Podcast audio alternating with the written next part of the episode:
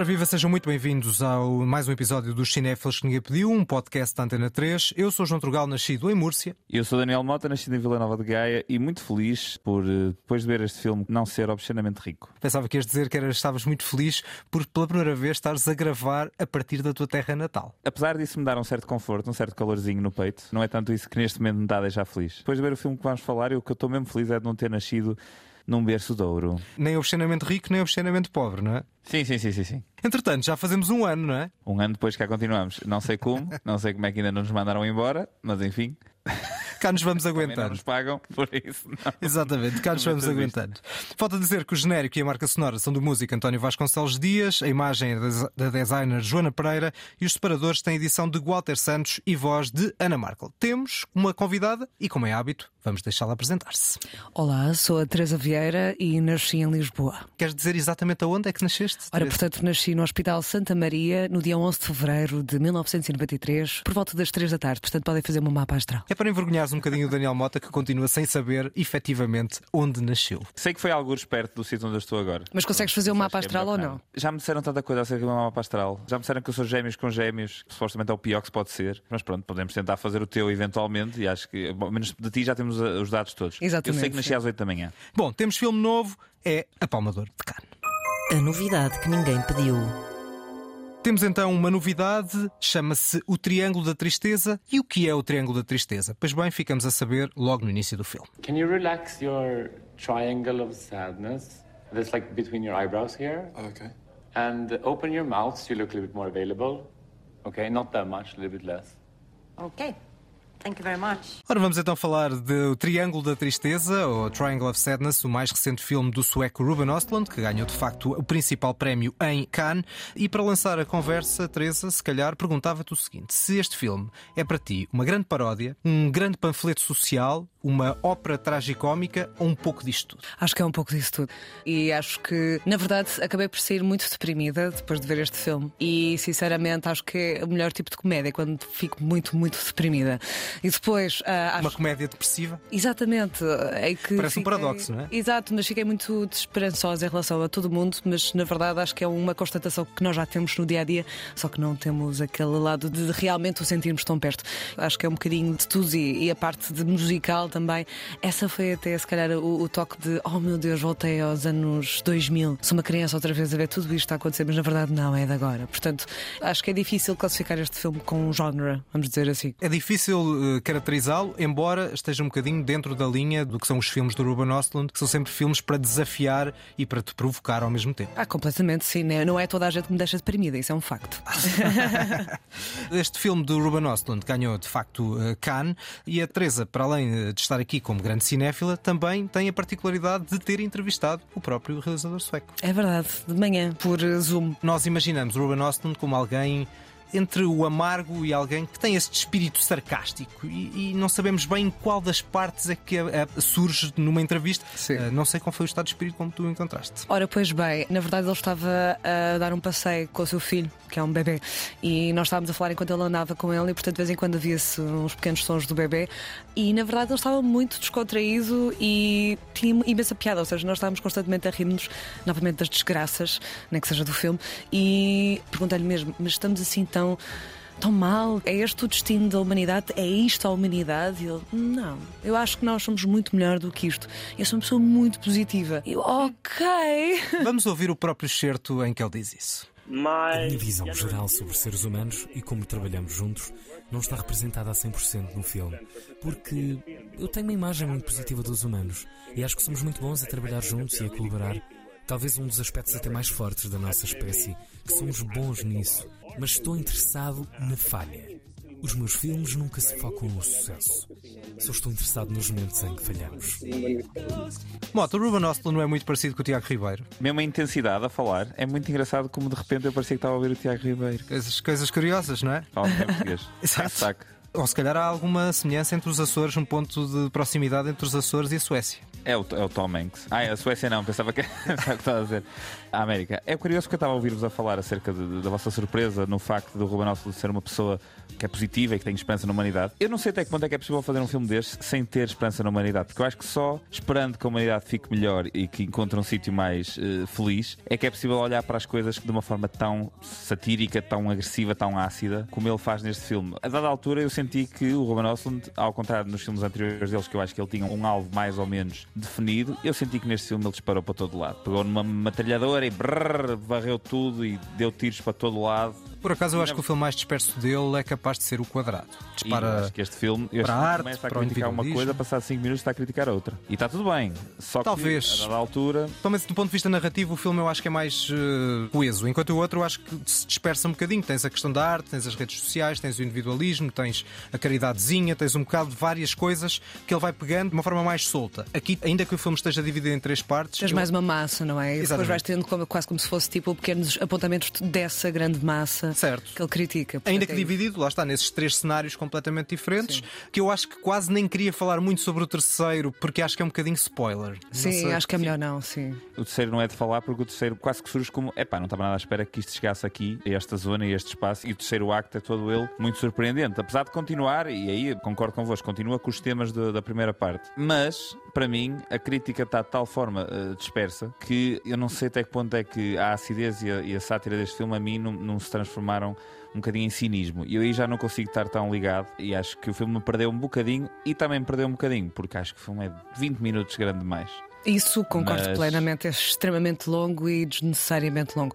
Sendo que é precisamente o facto de certas cenas serem muito longas que o filme também tem feito. E portanto acho que era aqui uma questão de se encontrar um equilíbrio, de se manter esse lado de expansão do tempo, ou seja, de ficarmos muito tempo em certas cenas com certas personagens, mas retirar sem dúvida pelo menos meia hora daquele filme. Discordo de base porque o tempo para mim não demorou nada a passar e eu acho que se nós cortássemos um bocado ao filme em alguma das partes, fosse na terceira ou na segunda, eu acho que o filme ficava um bocadinho coxo. Esses longos diálogos, que é um bocadinho a imagem de marca do Ruben Östlund, muito desafiantes, muito sarcásticos, muito nonsense em certas, em certas partes, fazem com que o filme naturalmente se torne mais extenso. E eu acho que se justifica muito mais neste caso do que no caso do quadrado. Mas, por exemplo, tu achas que aquela cena inicial que estavas até a passar o, o som em relação a isso, ou seja, daquela introdução dos modelos, achas que essa parte era mesmo necessária? Achas que o filme podia começar imediatamente com o jantar? Com o jantar. Talvez, talvez, mas eu acho que ele quer também um bocadinho contextualizar um certo lado de, não diria futilidade, mas do lado da moda, de um certo star system. Para nós percebemos um bocadinho que personagens são aquelas, nomeadamente um dos nossos protagonistas, que é um casal de influencers ligados à moda, para quem ainda não viu o filme. Que é o Carlo e o Yaya, que na verdade é, é o título do primeiro capítulo também. Só que a questão é, eu gostaria de ter conhecido aquelas personagens através do jantar, porque através do jantar são-nos dados todos esses elementos. E eu senti que aquele registro de mockumentary do início Certo. era muito fraquinho. Aliás, estava quase dizendo, ok, o que é que eu vou ver depois disto? Porque sinceramente esta introdução foi fraquíssima. Portanto, eu acho que, tendo em conta essa riqueza dos diálogos, dessa capacidade que ele tem de extrair tanta coisa através de um jantar, de uma cena no elevador, dispensava por completo essa primeira parte e o filme aí já ficaria mais curto. E há outra coisa que, que é interessante, Teresa. Nós, ao termos a, a introdução só com a personagem do Carl, nós, quando chegamos ao jantar, já levamos uma ideia pré-concebida de quem é aquela personagem e não de quem é a pessoa que está do outro lado da mesa. Exatamente. Ou seja, quando eu estava a ver essa cena, por familiaridade e por já ter visto outros filmes e por tudo isso, na minha cabeça estou a pensar: ok, ele é a minha personagem principal, nesta discussão eu tenho que estar, ou estarei do lado dele, ou estarei completamente oposto a ele, seja o que for. Segundo o ponto de vista dele, não é? Sim. E se não tivesse existido essa cena anterior, talvez isso fosse mais interessante, essa abertura. No entanto, eu não sei até que ponto é que tirava cenas. Eu sei que encurtava algumas cenas. E nem era tanto uma questão de diálogos. Há alguns momentos que eu sinto que eu já percebi o ponto que o filme está a tentar eh, passar e o filme insiste no ponto. E a dada altura eu já não estou a sentir nada. Já estou, ok, já percebi, pode só passar para a próxima cena, se faz favor. No entanto, eu percebo que isso é o efeito pretendido por ele. Sim. Nesse jantar inicial, nós vemos logo que há um objetivo de explorar algumas questões de género que já existia também no, no, no Força Maior. E acho que é um dos aspectos também interessantes na entrevista que tu fizeste foi essa reflexão que ele faz um bocadinho sobre o matriarcado. Vamos ouvi-lo. Não acredito que as coisas sejam melhores só porque se muda para um matriarcado. Acho que esse sistema também terá de lidar com muitos aspectos de abuso de poder e assim. E há, na verdade, exemplos no Norte da Europa e na Alemanha em que houve um matriarcado num certo período. E os historiadores com quem falei sobre isso disseram que foi horrível, que a matriarca rebaixava muito as suas irmãs também. Quero sair dessa coisa, de estarmos a olhar cegamente para o individual. E acho que numa altura de política de identidade, sinto uma falta de discussão sobre classe, poder e economia quando olhamos para as ações. When it comes to uh, looking at their actions. Depois tu a seguir contrapões, eh, logo a seguir, a questão da lógica matriarcal manter alguns dos vícios eh, da atual situação, ser um bocadinho porque também é fruto da própria situação, não é? Precisamente, ou seja, não podemos esperar uma mudança de sistema abrupta que, de certa forma, se desligue por completo daquilo que neste momento é o sistema, não é? E, portanto, aquilo que nós estávamos a conversar, e acho que aquilo também que o filme mostra, é que existe um sistema que está a colapsar, que tem que colapsar, mas a questão aqui, e acho que é, é por isso que este filme também é importante, que é nesta noção de não, o que é que nós podemos aprender daquilo com que vivemos e que ferramentas podemos retirar para conseguirmos construir algo melhor. E não é uma coisa de de um dia para o outro vai nascer um novo sistema, não é assim. Nós já o temos visto e, portanto, acho que é um bom ponto para a reflexão. E como estavam a dizer também há bocado, essa coisa de nos dar esperança na humanidade também é através daqui, ou seja, a termos um, um conjunto de ferramentas que nos façam querer trabalhar também. E, portanto, gosto dessa noção também de sairmos deprimidos para termos vontade de trabalhar sobre nós, sobre a nossa sociedade e não esperar que só porque muda o género de quem representa, o sistema muda. É um bocadinho como a questão do cinema, ou seja, quando temos realizadoras mulheres, isso não implica female gaze. Certo. Porque muitas vezes perpetuamos o sistema. E, portanto, é importante ter bem consciente de que o sistema está presente e é preciso aprender com ele e evoluir. E acho que é um bocadinho por aí. Eu acho que mais do que contra qualquer lógica matriarcal, ele está muito contra uma questão individualista da sociedade. Precisamente. E ele sim. diz isso e eu concordo com ele. Ou seja, há um lado das políticas de identidade acaba por um bocadinho cada um por si, o nicho do nicho, e exclui uma, uma- as questões económicas, políticas, de classe, que ele chama a atenção e que eu acho que se nota um bocadinho ao longo dos filmes dele. E os filmes dele têm uma, uma mensagem contra um lado selvagem do capitalismo muito, muito forte. É? Sim, eh, e, e existe aqui uma questão que é muito complexa, que é como é que é possível lutar por certas questões sem haver divisões e havendo união, mas ao mesmo tempo quando a união não é possível. E portanto entramos naquele paradoxo em que queremos estar todos unidos, mas que na verdade não é possível. Ainda ontem estava a falar sobre a questão de, por exemplo, ter secções de cinema queer. É urgentíssimo. É triste ter que existir assim, ou seja, não estar simplesmente uma secção de competição period e de serem todas assim. É. Mas a verdade é que para já é importante ainda haver estas divisões para se tentar chegar a esse ponto da harmonia e da união. E portanto é importante ainda haver uma certa, um certo nicho em algumas coisas, sempre tendo em vista essa vontade de união e não ficar no nicho. Completamente de acordo.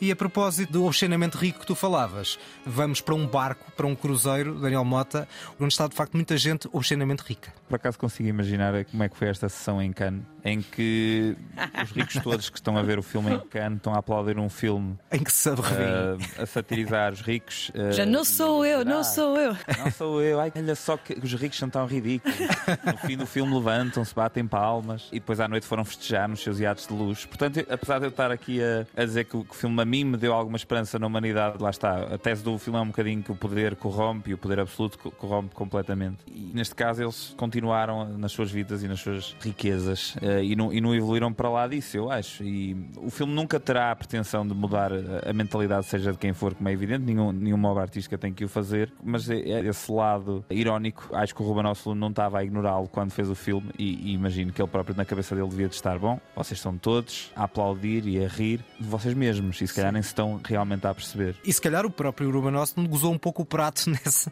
nesse aspecto, com esse sarcasmo que marca o filme e que se calhar se prolongou para lá do filme. Este barco tem ali um conjunto de gente bizarra, obscenamente rica. Eu acho que não- é difícil fugir a essa tua expressão, que eu acho que é muito feliz. Mas tem duas personagens muito particulares que estão neste certo. The most powerful single force in the world today is man's eternal desire to be free and independent. Kennedy. Okay. Freedom in capitalist society always remains about the same as it was in ancient Greece. Freedom for slave owners. I know. Vladimir Lenin. School.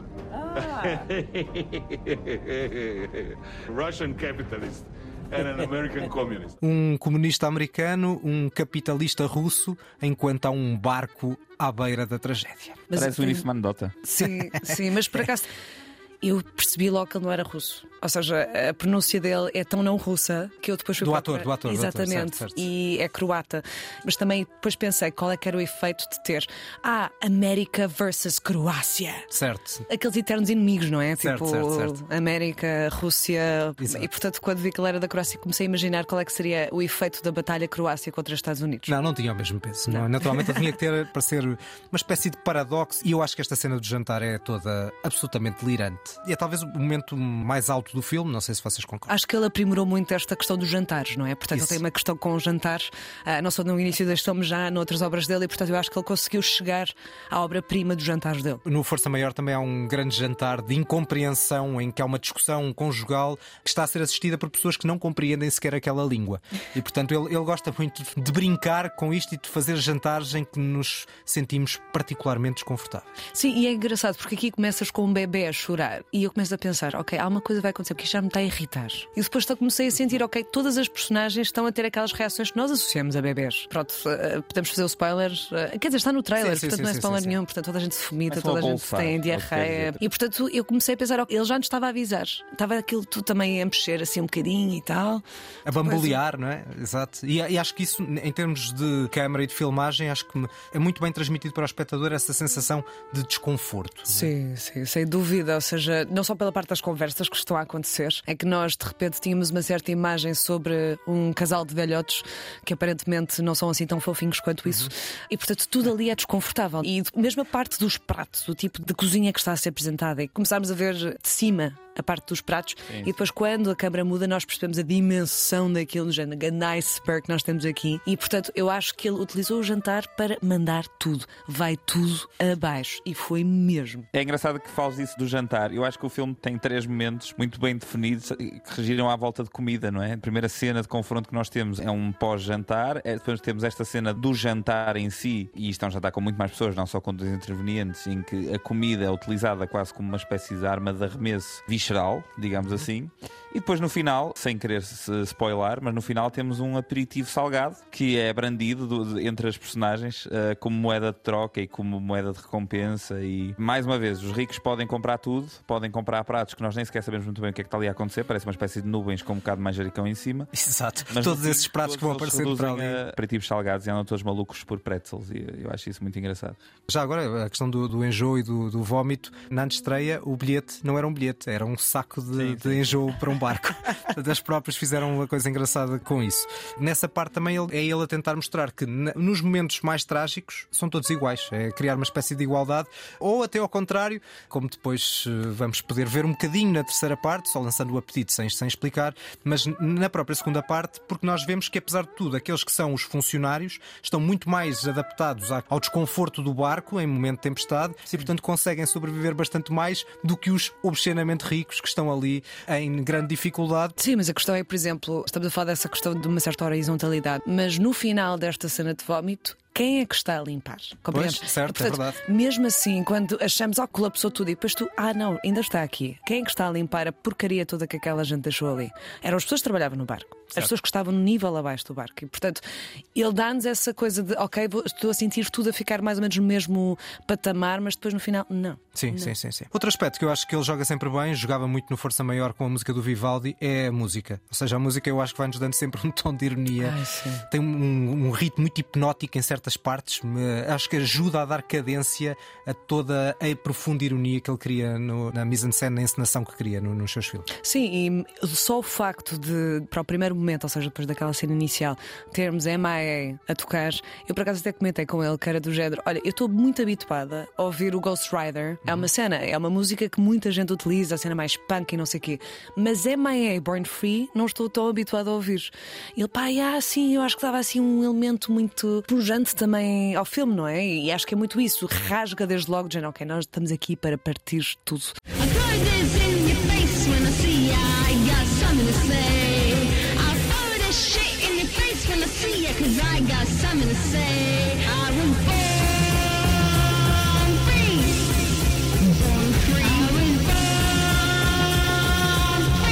E depois, em termos de registro de banda sonora ao longo do filme, eu adorei o facto da, da live, que estávamos agora também a ouvir há bocadinho assim por baixo, passar duas vezes em modo repeat e eu estou a voltar novamente atrás no tempo. Há um certo lado também da temporalidade que surge a partir das escolhas musicais, não é? Portanto, nós temos o Leire, Sem que é uma daquelas músicas que nós associamos também à infância, quase, ou adolescência. E eu até questionei, ok, em que altura é que eu estou? Tipo, não faz muito sentido, até mesmo pela escolha da temporalidade da- das canções, mas depois ao mesmo tempo dão aquele lado meio awkward, em que pá, não faz muito sentido, mas faz todo sentido. Sim, E e o dá- Born, o Born Free, as próprias palavras Born Free, Born Free. tem um lado irónico imenso face ao tipo de filme que ele está aqui a construir. é? Exatamente, exatamente. E portanto eu acho que nada é por acaso. Mas há pouco eu estava a falar mais da música clássica e mais desses elementos clássicos e instrumentais que ele vai metendo ao longo do filme. No caso do Força Maior, na Avalanche, Força Maior, que era o penúltimo filme dele, que já agora, para quem não viu, há uma, uma ameaça de avalanche e o pai vai-se embora, abandona a família e depois volta como se não fosse nada e umas férias de sonho são absolutamente destruídas ou modificadas a partir daí e é tudo o que se passa a partir daí. Ele gosta muito de criar estes dilemas morais, de desafiar as personagens e desafiar o espectador com cenários às vezes bastante surreais e nonsense, mas que por outro lado são muito reais ao mesmo tempo. Pois é, acho que é isso que é assustador, não é? Ou seja, não faz sentido nenhum, mas ao mesmo tempo, epá, faz imenso sentido. E eu consigo perfeitamente imaginar certas coisas a acontecerem. Eu- E isso é que é triste às vezes. É conseguir eh, realmente ver o quão real que aquilo é, o quão cru que aquilo é. E mesmo, por exemplo, este lado do tempo, eu acho que ajuda muito isso. Eu por acaso estava a ver aquele filme e estava-me a lembrar que, apesar de ser cinéfila, adoro ver Real Housewives. E portanto, este filme para mim é como se fosse Real Housewives, mas sem os efeitos todos de edição. E portanto, estava a imaginar como se fosse quase rich people's problems, like white people problems. Like. E portanto, É, o Kardashians também. Kardashians. Portanto, ele literalmente pega num, num esquema que já existe, ou seja, reality shows e tudo mais, só que transforma numa obra de cinema em que nós realmente vemos quase como se fosse o backstage. A parte de ele adicionar certos sons, o som da mosca, que irrita. Há certos sons que são tão crus e que nos metem mesmo num terreno em que aquilo que parece ser digno de Real Housewives, com uma edição super marada, de repente está num plano muito próximo daquilo que é a nossa, nossa experiência do dia a dia. Ou seja, uma conversa demorar imenso tempo é aquilo que é suposto acontecer. Não é suposto ser como Real Housewives em que em 3 segundos tu despachas a coisa. E que não tem que ter o momento do pico dramático. O pico dramático é a própria conversa, é o próprio momento. Quando tens alguém num jacuzzi a dizer tu tens de investir. Exato. Tu tens que aproveitar a vida. Há uma pessoa que está a trabalhar. Opa, eu estava tão irritada com essa cena. É, é insuportável. Aquilo é Real Housewives. I command you, enjoy the moment. No, no, no. What? You say no to me? no, no. Oh, so it's yes. Yeah, no. Yes? Going in. Yes! É um bocadinho um certo lado de caridadezinha de alguns daqueles ricos também para algumas dessas personagens, nessa cena que tu estás a falar do jacuzzi, que é a pessoa do alto do seu poder a dizer: Não, não, vem aqui tomar banho, diverte aqui um bocadinho. Não Mas se... tens aí outra questão, que é poucas cenas antes tivemos a, a chefe das pessoas que estavam a trabalhar no barco a dizer-lhes: aconteça o que acontecer, nunca digam que não. Isso é uma referência a Below Deck. Mais uma vez, conheço muitos reality shows e existe isto Estou a em que conseguem ver dinâmicas de iate em que, pronto, vocês basicamente só veem o lado da equipa. É como se ele tivesse pegado tipo, em todas as coisas que estão na Bravo e metido num filme de uma forma brilhante. Muito bem, se vos parecer bem, acho que estamos prontos para dar nota ao filme. Teresa, embora. Eu dou-lhe talvez um. um 7. Um Estou confortável, sim. muito bem. Mota. Vou ecoar a Teresa, também dou um 7, um 7 em 10 ao, ao Triângulo da Tristeza. Muito bem, então agora temos eh, a vez em que eu sou o mais simpático. Sou grande fã do Ruben Östlund e se não fiquei tão fã do Quadrado, aqui ele voltou a ser muito eficaz e na, e na terceira parte que nós não falámos propositadamente, dá uma volta que eu acho que é muito bem conseguida e, um- e o, e o final está ótimo. E vou-lhe dar um 9 em 10. Gostei mesmo Uau, particularmente ok. deste filme. Acho que não é o melhor filme, para mim o Força Maior é uma obra-prima total, eh, muito bem conseguida do início ao fim. Este, concordo convosco que a primeira cena podia ser mais bem trabalhada. Eu percebo a ideia da apresentação da personagem, mas que poderia ter outro tipo de desenvolvimento. Mas estou confortável também com este meu 9 em 10, o que significa que temos uma média que arredondada dá 8 e queremos te agradecer, Teresa, a tua presença. Eu é que agradeço. Ainda para mais, espaço. não só as coisas interessantíssimas que trouxeste a nós, mas também por disponibilizares alguns dos certos de entrevista que fizeste a Ruben Östlund, que enriquecem um bocadinho esta nossa conversa. Obrigada eu. É muito fixe estar aqui. Muito bem, vamos continuar e vamos para a lista. A lista que ninguém pediu. Ora, temos então a nossa lista que ninguém pediu e neste caso vamos dar uma volta à história do maior festival do mundo. Não é muito fácil fazer uma lista de filmes a ver e muito menos de filmes a não ver dos premiados de Cannes, mas acabamos nós. Especialmente a não ver é mais difícil porque dos muitos que vi, foram dezenas, não há muitos que eu ache desinteressantes e verdadeiramente a não ver. Sem mais demoras, vamos à tua primeira escolha. A minha primeira escolha, na verdade, foi um filme que ganhou a Palma de Ouro de forma algo inesperada no seu ano e que eu vi perto dessa altura. É um filme inesperado e acho que algo esquecido. Qu'est-ce que c'est que ce soi-là Euh, Eva C'est du présent du subjonctif Très bien, c'est du présent du subjonctif. Alors si je veux construire un imparfait du subjonctif, je vais faire une concordance de temps. Je vais mettre un, un- un passé là. Il, fallait, il fallait que je sois. il fallait que je... Kumba. Fus Ora, vamos até à sala de aula, não é? Exatamente. Mais propriamente. escolheste este filme. Não escolhi, não escolhi, não escolhi. Mas é um, bom- um belo filme é o- A turma. Um belíssimo filme. Entre les Mours. Lá estou eu a, a arrebentar o sotaque francês de todas as formas possíveis. A Turma, de 2008, realizado por Laurent Cantet. Canté.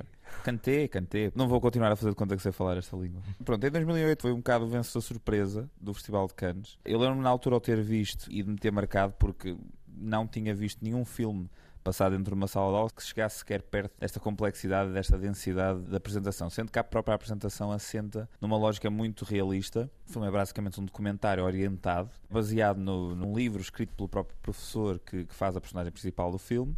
E o que aconteceu foi que, dentro dessas turmas, destas turmas eh, onde nós, nós vemos a ação a desenrolar-se, o realizador pôs basicamente três câmaras a gravar, uma sempre no professor, uma sempre no aluno que está a falar e uma outra a captar eh, outras ações que fossem acontecendo dentro da sala. E o que temos aqui é um registro, como eu disse há pouco, quase documental, mas de uma situação que é direcionada e ficcionada e é um retrato de uma França multicultural, desfavorecida, em 2008, em que isso tinha uma, uma, uma relevância particular. Uma coisa que o filme consegue bastante é, não sei se vais falar muito disso, mas é manter dentro daquele microcosmos de uma sala de aula, de um espaço muito curto, uma certa lógica claustrofóbica. Sim, ou seja, o próprio filme é curioso porque a, a tradução para português é muito benéfica. Ou seja, entre Lemur para a turma não tem muito a ver. Na verdade, entre Lemur tem muito mais a ver com o facto desta, desta turma estar eh, encurralada, de certo modo, e esses muros podem ser tudo o que nós quisermos, na verdade. Pode ser as condições de, de vida em que nasceram, pode ser um destino em que estão quase predestinados por terem nascido numa certa zona de Paris em vez de outra e numa certa família em vez de outra. É curioso porque nós vemos imensos filmes passados em salas de aula, cheios de clichês de uma ponta à outra, e este filme consegue fugir de tudo isso. É definitivamente um filme a ver e eu acho que é um filme, se calhar não esquecido, mas quando se pensa nos vencedores da Palma de Ouro, eu acho que não é o primeiro filme que vem à cabeça e é um filme muito interessante. Talvez não seja o primeiro, porque também há muitos filmes impressionantes que vêm à cabeça, mas, mas eu percebo isso que estás a dizer, ou seja, mesmo olhando para a lista para aí dos últimos 20, é facilmente dos mais esquecidos desses 20 vencedores de, de Cannes. É um dos belos filmes sobre a, a realidade de uma sala de aula, sem sensacionalismos, isso é um facto indesmentível, ao contrário do que acontece, e se calhar aproveitamos para homenagear aqui o Cúlio, não é? que morreu há pouco tempo. Pois, o Mentes Perigosas, né? Esse era o filme, né? Era o filme que eu via quando era miúdo sobre, sobre salas de aula. Ou o Clube dos Poetas Mortos, foi aí, não? É pá, mas o Clube de Poetas Mortos eu acho que tem um bocadinho mais de relevância e de qualidade. Apesar de ser claramente uma fantasia utopista do que é que é um professor e do que é que é uma sala de aula, Isso. o Mentes Perigosas é um filme que até roça um bocadinho o, sensacionalista. Mas homenageando Coolio, claro, pegou no, no, no Pastime Paradise do Stevie Wonder e fez um clássico chamado Gangsta's Paradise, que nós na verdade podemos estar a ouvir de fundo aqui porque o Ante Lamour não tem banda sonora. Bom, vamos para a minha primeira escolha. Também é um filme muito esquecido, mas muito mais para trás no tempo, de um realizador que também não é muito conhecido,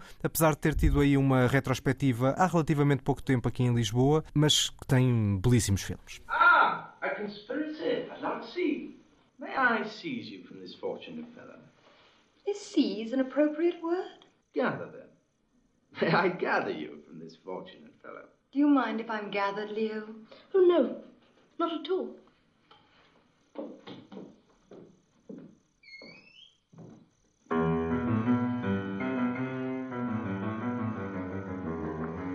Tens alguma ideia do que é isto? Não me está. Estamos a falar dos anos 40, 50, não? Não, 70, 70. Também não podia Como ser ver, muito. logo bem. Mas é um filme de época, ou seja, um filme de época passado no século XIX, talvez no início do século XX. Deixa-me só dizer que não podia ser muito nos anos 40, na medida. Ou quer dizer, podia ser vá no final dos anos 40, porque só aí é que carne surgiu.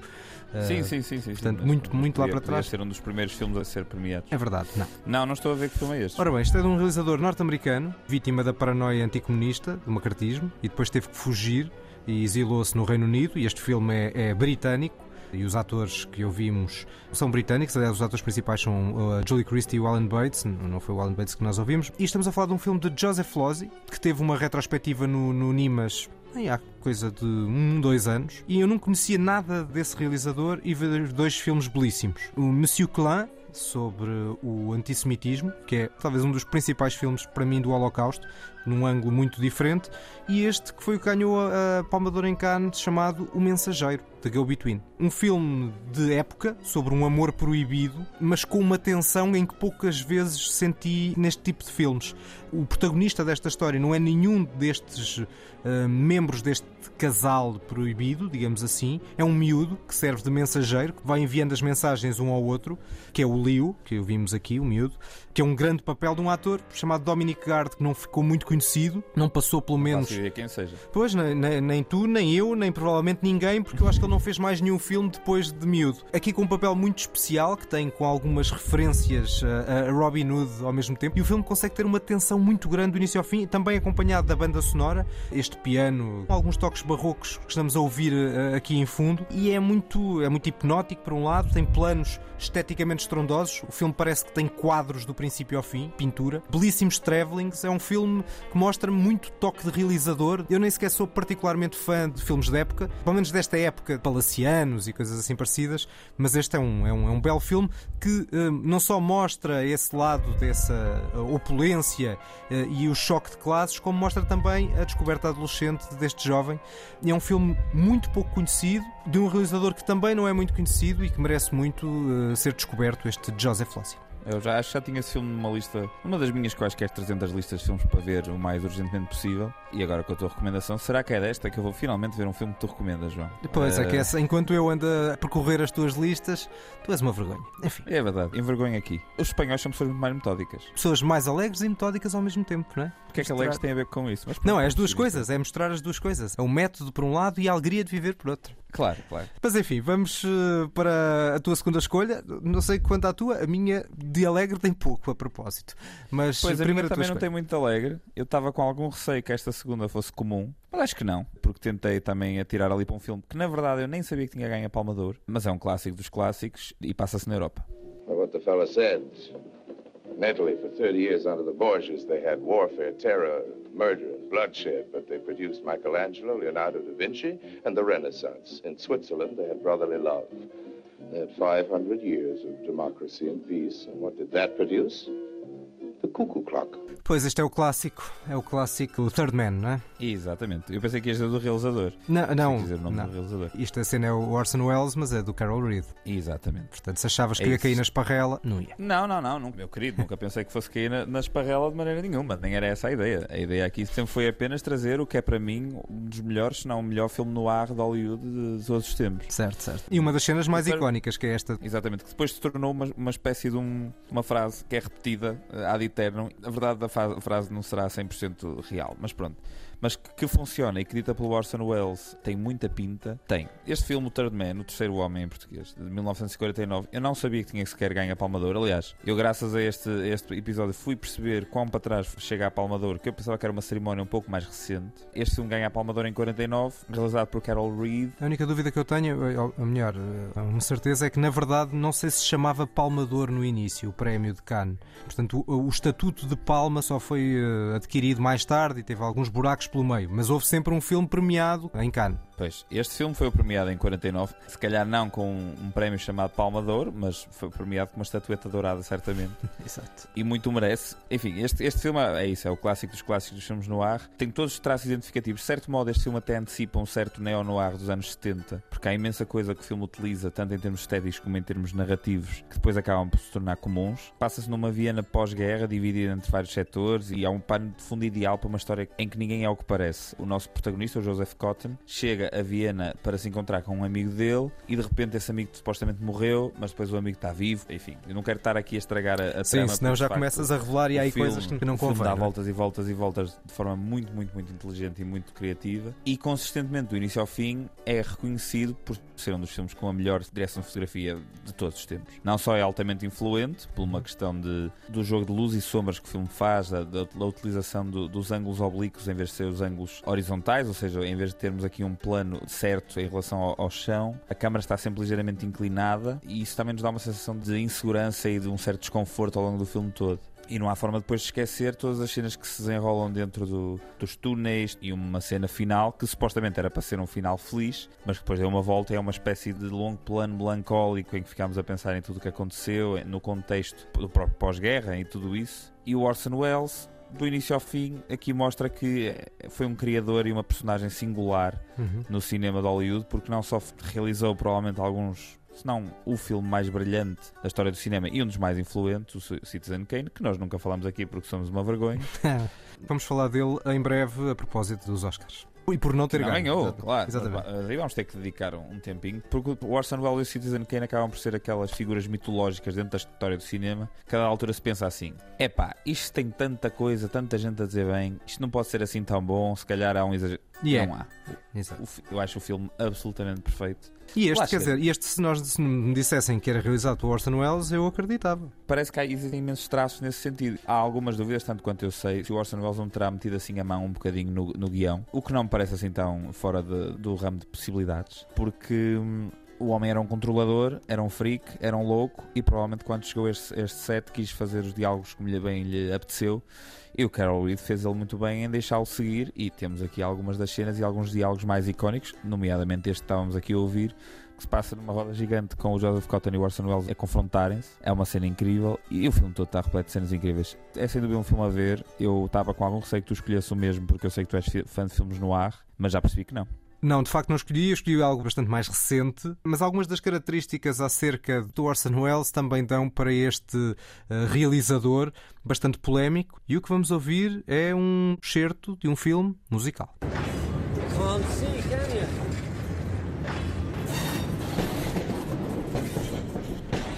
What is there to see?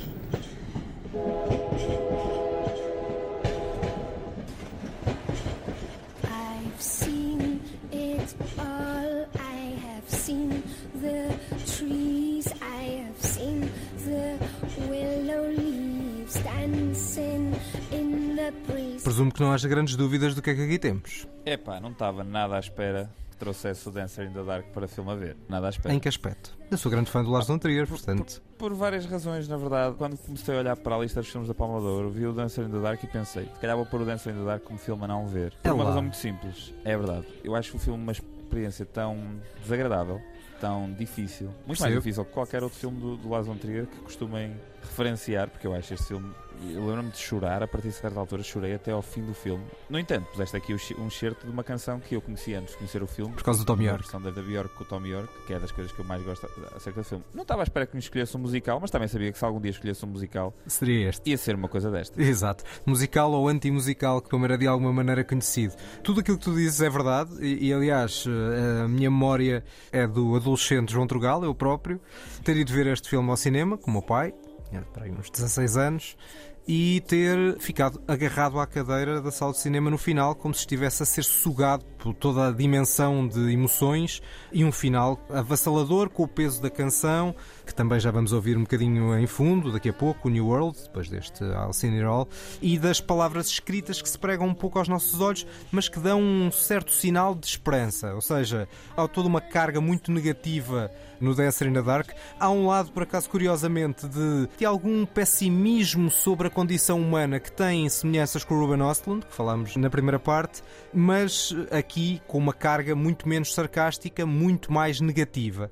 No entanto, esse final eu acho que dá um, um lado de esperança que não existe aparentemente ao longo do filme. Isto é uma crítica ferocíssima à pena de morte, a toda uma desumanidade individual e coletiva eh, com o sistema de saúde norte-americano, a falência do sistema de saúde americano e o moralismo cínico das pequenas comunidades muito em foco, que o Lars von Trier consegue dar um impacto visual, sensorial muito forte. Eu percebo quem considera que é demasiado forte, que é demasiado panfletário, o filme não é para todos, mas eh, para mim a mensagem caiu na mousse. E lá está, eu gosto desse lado, dessas palavras finais, que é um, no fundo um apelo à ação, cria algum contraponto com, com o resto, e depois a Bjork, com temas magníficos, com uma grande interpretação, para além da Palmador ganhou o prémio de atriz em Cannes, há uma grande interpretação de Catherine Deneuve também, tem uma filmagem crua e uma espécie de escuridão fotográfica cria algum contraponto às músicas da Björk.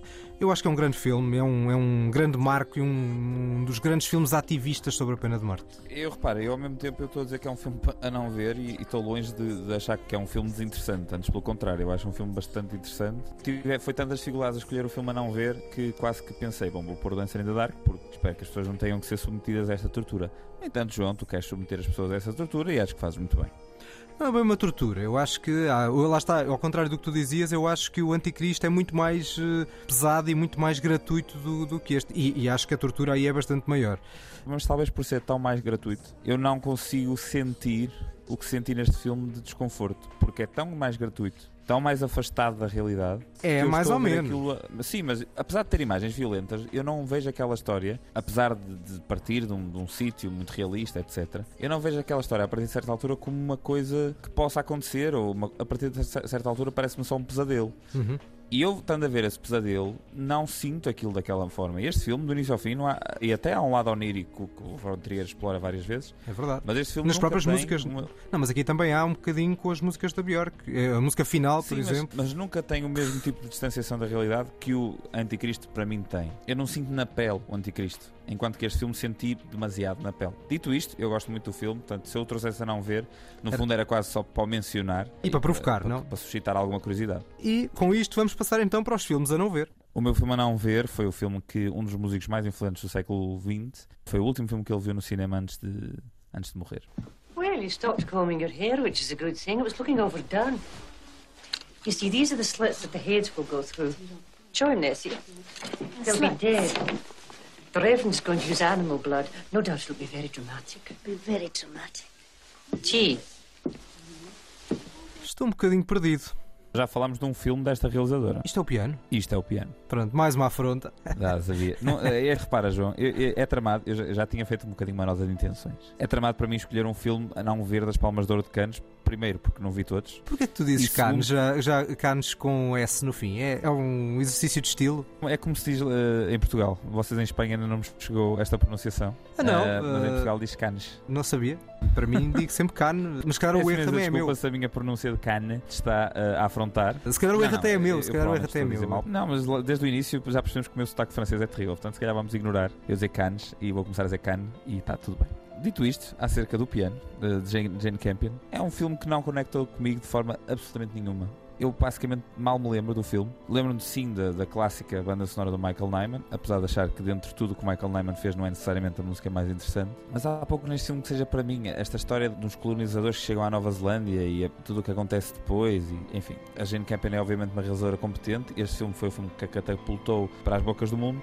Mas eu acho um melodrama esquecível, com uma outra cena potencialmente boa, mas que. Nem aquelas, está. nem aquelas panorâmicas da praia, nem a, a atriz principal em destaque, nada diz nada. A Holly Hunter é uma atriz que eu acho interessante, também não foi aqui que eu achei interessante. Sim, sei que há muita gente que vai odiar o facto de eu ter escolhido o piano, mas eu acho que é um melodrama um pouco banal. Foi uma provocação grande, maior ainda, era se dissesses que o pior do filme era, era a banda sonora. Então aí sim seria, não, não, não. seria provocação total. Isso nunca o diria. Apesar da banda sonora ter sofrido do chamado síndrome Requiem for a Dream, que é de repente a banda sonora começada a, a ser utilizada em tudo que era peça de telejornal e nós já não conseguimos ouvir a banda sonora porque já não é uma banda sonora, já é um tema para utilizar quando não sabe o que usar em muitas situações. É verdade, mas também já, não, já aconteceu há alguns anos. Agora ela já não está assim tão presente como estava há coisa de uns 20 anos. Bom, vamos para o meu filme a não ver.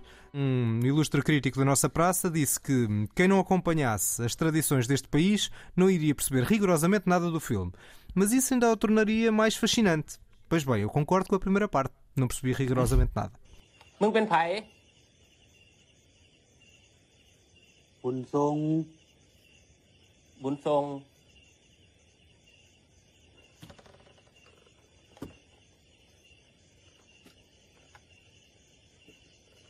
บุญทรง บุญทรง บุญทรงลูกแม่แมันบอ แม่ Tivemos um pouco de meditação. Epá, isto de certeza que é aquele filme que tu estás sempre a dizer que não gostaste do Uncle Boone Me, Recalls, His Past Lives. blá, blá, blá, blá, blá, blá. Certo? Lung Bunmi Raleuk Chat. Uf! Vai buscar. Em português, o tio Bunmi que se lembra das suas vidas anteriores. e é um filme tailandês e que de facto eu, eu não consigo entrar nesta, nesta experiência meditativa de contemplação profunda, aquilo que eu acabo por chamar um bocado de cinema morto. Porque parece a uma dada altura que a imagem quase que está cristalizada, uma dada altura paralisada, com planos gigantescos em que realmente nada acontece. E lá está, havia esta teoria de que, ah, é, no fundo, é entrar naquele registro, entrar naquela experiência, que eu acho que podia ser uma experiência interessante, desafiante sobre a memória. E a propósito de memória, até o último filme deste realizador, chamado Apichapong, Vera Setakul, ou qualquer coisa do género. Chamava-se precisamente Memória, acho que ainda era mais insuportável do que este, mas podia ser algo uh, próximo de um Morangos Silvestres, do, do Bergman, no fundo, de alguém que está no final de vida e a recordar o que está para trás, esse efeito de memória. Eu não consigo entrar na experiência, acho que foi das dezenas de palmas de ouro de Cannes que vi, e foram de facto dezenas, acho que foi o único que não me disse rigorosamente nada, em que tive a sensação de puro tempo perdido. Podem ser tradições hum, tailandesas herméticas que eu não percebo, pode ser um lado surrealista com o qual eu não me identifico, mas de facto não, não consigo captar nada de interessante neste, neste filme de Apichapong vir a Setakul. Pois, João, olha, estás muito forte a nível de falar de filmes que eu não vi, estou a adorar. Também não vi o Morango Silvestre do Bergman. E a tua descrição acerca de cinema morto, ou de, de cinema que não mexe e de planos que não mexem, dá-me uma certa aflição, porque agora sinto que eu devia de gostar.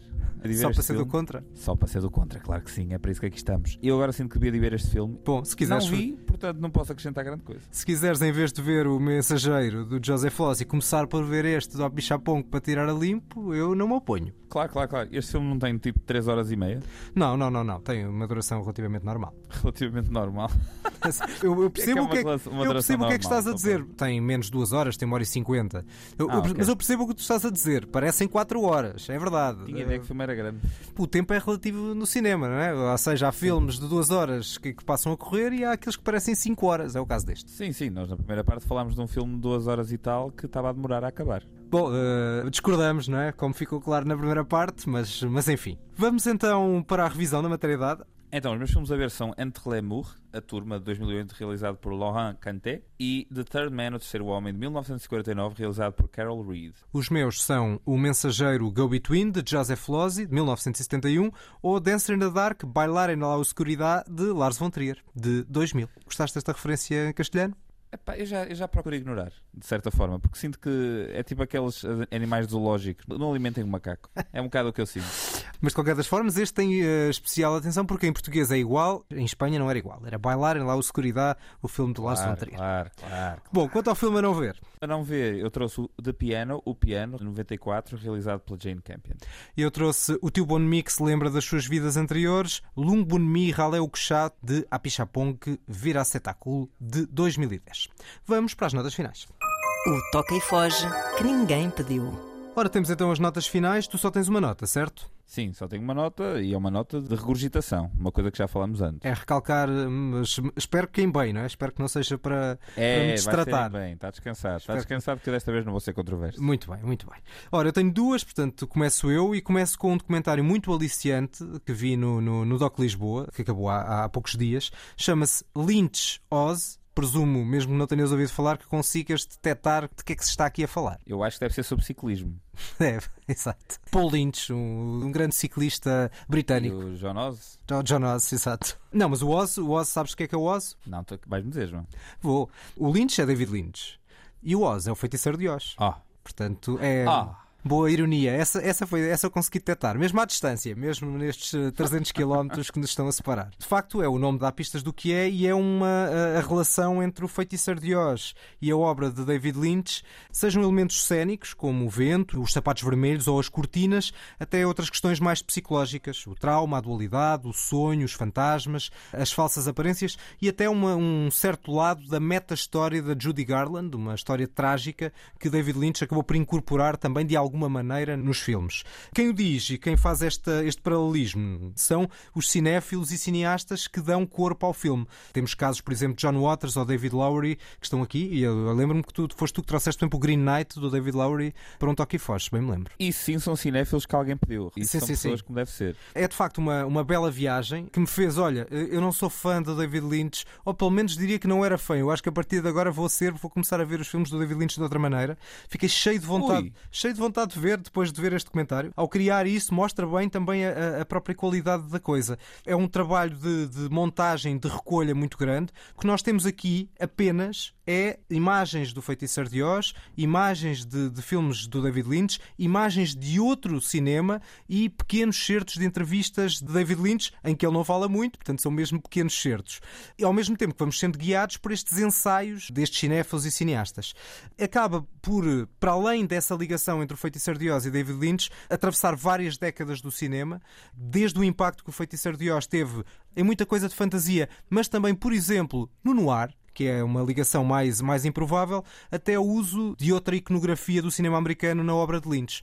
Portanto, é uma grande viagem de cinema, é um grande documentário. Olha, agora fiquei super curioso para ver esse, esse documentário sobre ciclismo. Exato. Eu segui o teu conselho, só para desmistificarmos aqui esta questão de que eu nunca vou ver nada que o João traz, etc. Eu segui o teu conselho, segui a tua recomendação e fui ver o Good Luck to You Leo Grande, o Boa Sorte Leo Grande. E, e, de facto, João, reconheço em tudo o que tu disseste uma veracidade quase indisputável. É lá. Concordo quase tudo. É de facto um filme muito interessante, muito bem feitinho. É um filme muito simples, sem uma ambição para ir além, e acho que assim aqui o filme tem que ser, de certo modo. A Emma Thompson é absolutamente genial, e acho que o filme é basicamente carregado pelo brilhantismo da performance desta super atriz, não é exatamente uma novidade. E tudo à sua volta torna-se um bocadinho melhor e é elevado pela sua qualidade. Eu só não senti o mesmo impacto da, do twist final que tu mencionaste aqui, acho que não é um twist, acho que é apenas uma, não, um twist uma volta bem, que eu, é? Sim, mas o que eu senti foi que eu já estava mais ou menos à espera que aquilo fosse acontecer, o que não retirou poder àquela, àquele momento. O que simplesmente aconteceu foi, eu como estava à espera de um twist, fiquei a pensar, isto é que é o twist? Espera aí, se calhar ainda vai acontecer mais alguma coisa. Eu não acho que não disse twist nenhum, eu apenas disse que o filme tinha, dava ali uma volta que ganhava outro corpo. Sim, mas eu é o problema das expectativas, eu fiquei à espera da volta. É uma pequena alteração do dispositivo, ou seja, deixa de abandona o, o quarto do hotel para um outro tipo de narrativa. Pois, Apenas mas eu estava à espera de uma volta. E então, eu, a dada altura, percebi que as expectativas me traíram um pouco. Eu desconectei porque estava à espera de uma volta. É um filme muito interessante. Vão ver. Desta vez, João Turgal tinha razão. Desta e vamos ver se não noutras, não é? Portanto, não vês as minhas escolhas. O hotel é tão raro que, enfim. Desta eh, vez tinha. Bom, vamos para a minha referência final, muito curtinha, uh, e vamos às origens do cinema, aproveitando que agora estou a frequentar de forma informal as aulas de História do Cinema na Faculdade de Ciências Sociais e Humanas, com uh, Pedro Florencio, uh, como professor. Voltei a ser universitário, mais de 10 anos depois, para falar da primeira sessão, a sessão dos Lumière. Acho que vale muito a pena para quem nunca viu e nunca tinha visto por inteiro aqueles 10 pequenos filmes, curtazinhas de 50 segundos, que têm de forma equívoca uma ideia de que são apenas documentários, e não são só. E naqueles pequenos filmes de 50 segundos há várias ideias de cinema, e no fundo foi um ponto de partida, não um ponto de partida tecnológico, porque havia grande desenvolvimento antes dos Lumière, antes de chegar ao cinematógrafo dos Lumière, mas um ponto de partida para a arte do cinema. Por exemplo, na plateia estava Georges Méliès, que depois foi também um dos grandes cineastas dos primórdios, e a arte, esta grande arte que tanto nos apaixona, continua aqui, com grande fulgor, quase 130 anos depois, e portanto vale a pena ir a esse momento fundador, essa sessão em Paris de 1895, de Louis e Auguste Lumière. Eu vi esses filmes todos, na verdade, quando eu também era aluno, quando eu era académico. Lembro-me dessa, dessa impressão com que tu ficaste de ter ficado exatamente igual. E é verdade, é, são filmes formativos e a linguagem do cinema começa a, se, a desenvolver nessa própria, nessa própria altura. É impressionante. Muito bem, de facto é o final com o regresso às origens do cinema, um ano depois de começarmos este, este podcast, como referimos no, no início do episódio. Sigam-nos no Facebook e Instagram e já ultrapassamos os mil seguidores no Instagram. É uma pequena, uma pequena, um pequeno número, um valor simbólico. É uma grande efeméride, valorizo muito os nossos 250 novos fãs do Instagram. É verdade, foi um número importante que conquistámos na, nas últimas semanas. Mais 250 pessoas que nos podem odiar. Exatamente, é verdade, especialmente a ti, com essas escolhas polémicas. Uh, Sigam-nos então neste deste podcast da Antena 3, os cinéfilos que ninguém pediu. Mandem-nos mensagens, críticas, sugestões, elogios, insultos. Estejam à vontade. Tu estragaste um pouco a minha surpresa para a frase final, porque eu ia trazer aqui um pouco da letra do Cúlio, por causa do Entre Lemur. Mas pronto. They say I gotta learn, but nobody's here to teach me. If they can't understand it, how can they reach me?